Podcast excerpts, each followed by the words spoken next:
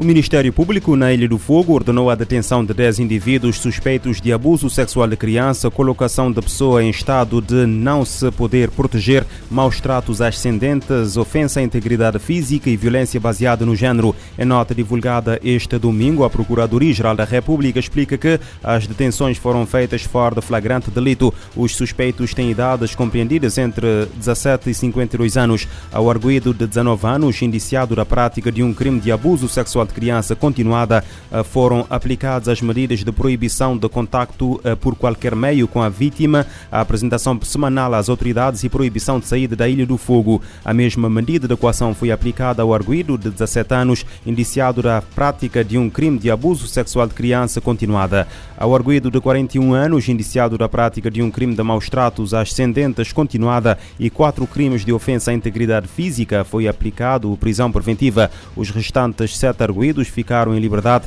mas sujeitos às medidas de equação de apresentação periódica às autoridades e proibição de contato com as vítimas. Num outro comunicado e ainda na Ilha do Fogo, o Ministério Público uh, dá conta da detenção em flagrante delito de um indivíduo suspeito da prática de um crime de homicídio negligente. O presidente do Serviço Nacional da Proteção Civil e Bombeiros está de visita à Ilha Brava. Domingos Tavares constata no local os danos causados pelos últimos abalos sísmicos. Em declarações em Infopress, o responsável explica que a visita tem ainda como objetivo transmitir a tranquilidade à população. O nosso propósito é perceber em loco que os danos que foi feito para esse primeiro sismo e mais importante mesmo é sensibilizar a população sobre esse fenómeno que se acontece e transmitir-se também um pouco de conforto e tranquilidade e que também as autoridades nacionais se acompanhem esse caso de forma ciente e tranquilo, eh, de acordo com a evolução e assim no Tabata atua, né?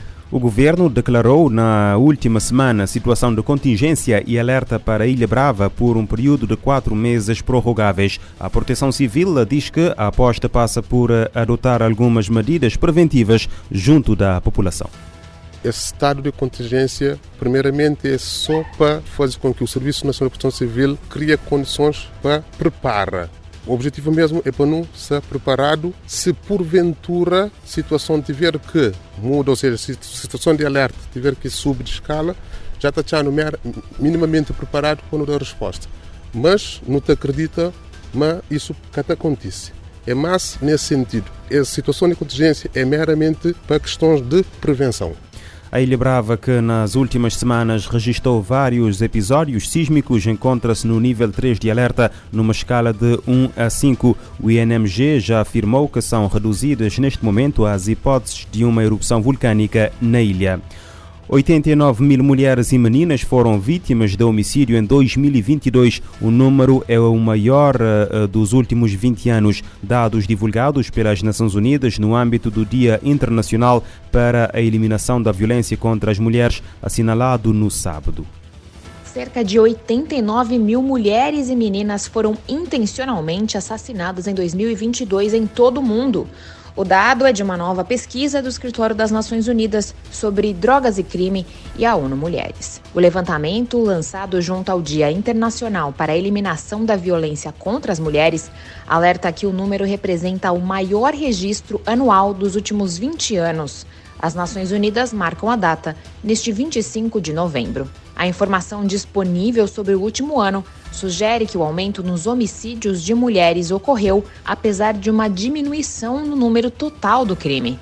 Em mensagem para a data, o secretário-geral da ONU, Antônio Guterres, afirma que a violência contra as mulheres é uma terrível violação dos direitos humanos, uma crise de saúde pública e um grande obstáculo para o desenvolvimento sustentável ele alerta que o problema é persistente, disseminado e está piorando. Para o chefe da ONU, a violência de gênero está enraizada na injustiça estrutural solidificada por milênios de patriarcado. O estudo do NODC e ONU Mulheres revela que 45% dos casos de homicídios de mulheres são cometidos por familiares ou parceiros íntimos, destacando a realidade perturbadora de que o lar está longe de ser um local seguro para mulheres e meninas. Da ONU News em Nova York, Mayra Lopes. Em média, mais de 130 mulheres ou meninas foram mortas todos os dias por alguém durante uh, dentro da sua própria casa. Em sentido contrário, 12% dos homicídios de homens são cometidos em casa. Nos Estados Unidos da América, o ex-polícia Derek Chauvin, eh, condenado pela morte de George Floyd, foi esfaqueado na prisão na sexta-feira. A notícia foi avançada pela agência AP, que garante que o estado de saúde do antigo agente é grave. Derek Chauvin, eh, que era polícia em Minneapolis, eh, foi condenado a 22 anos e meio de prisão, acusado de ter asfixiado Floyd em maio de 2020, uma morte que se tornou muito mediática e gerou uma enorme onda de protestos nos Estados Unidos, com dezenas de manifestações contra o racismo. Os confrontos deslocaram 450 mil pessoas em seis semanas na República Democrática do Congo. Agências da ONU querem a resposta à crise humanitária marcada por violações dos direitos humanos e acesso limitado ao auxílio. O financiamento humanitário está significativamente abaixo do necessário, com apenas 37% do solicitado.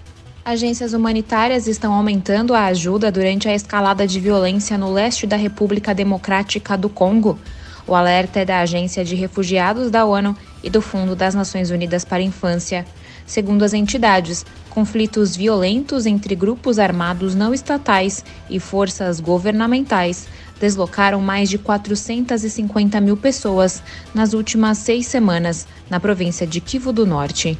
O Acnur disse que seu monitoramento na região mostrou mais de 3 mil violações de direitos humanos relatadas em outubro, quase o dobro do número do mês anterior. A agência afirma que estupro e assassinatos são proeminentes nesses resultados, juntamente com casos de sequestro, extorsão e destruição de propriedades, num padrão preocupante de abuso infligindo às populações civis. Para as agências da ONU, a gravidade da crise é ainda mais exacerbada pelo acesso limitado para pessoas em extrema necessidade, principalmente devido ao bloqueio de rotas principais. Cerca de 200 mil deslocados não têm acesso à ajuda. A interrupção também aumenta a vulnerabilidade das populações em movimento, que ficam sem recursos essenciais e proteção. Da ONU News, em Nova York, Mayra Lopes. Parceiros da ONU e grupos humanitários estão a aumentar os esforços para lidar com as necessidades urgentes decorrentes dos abrigos inadequados e superlotados com acesso limitado à água uh, e uh, alimentos. Desde junho, o Unicef levou ajuda a quase 700 mil pessoas, incluindo água limpa e saneamento, proteção infantil, itens não alimentares, saúde, nutrição e educação.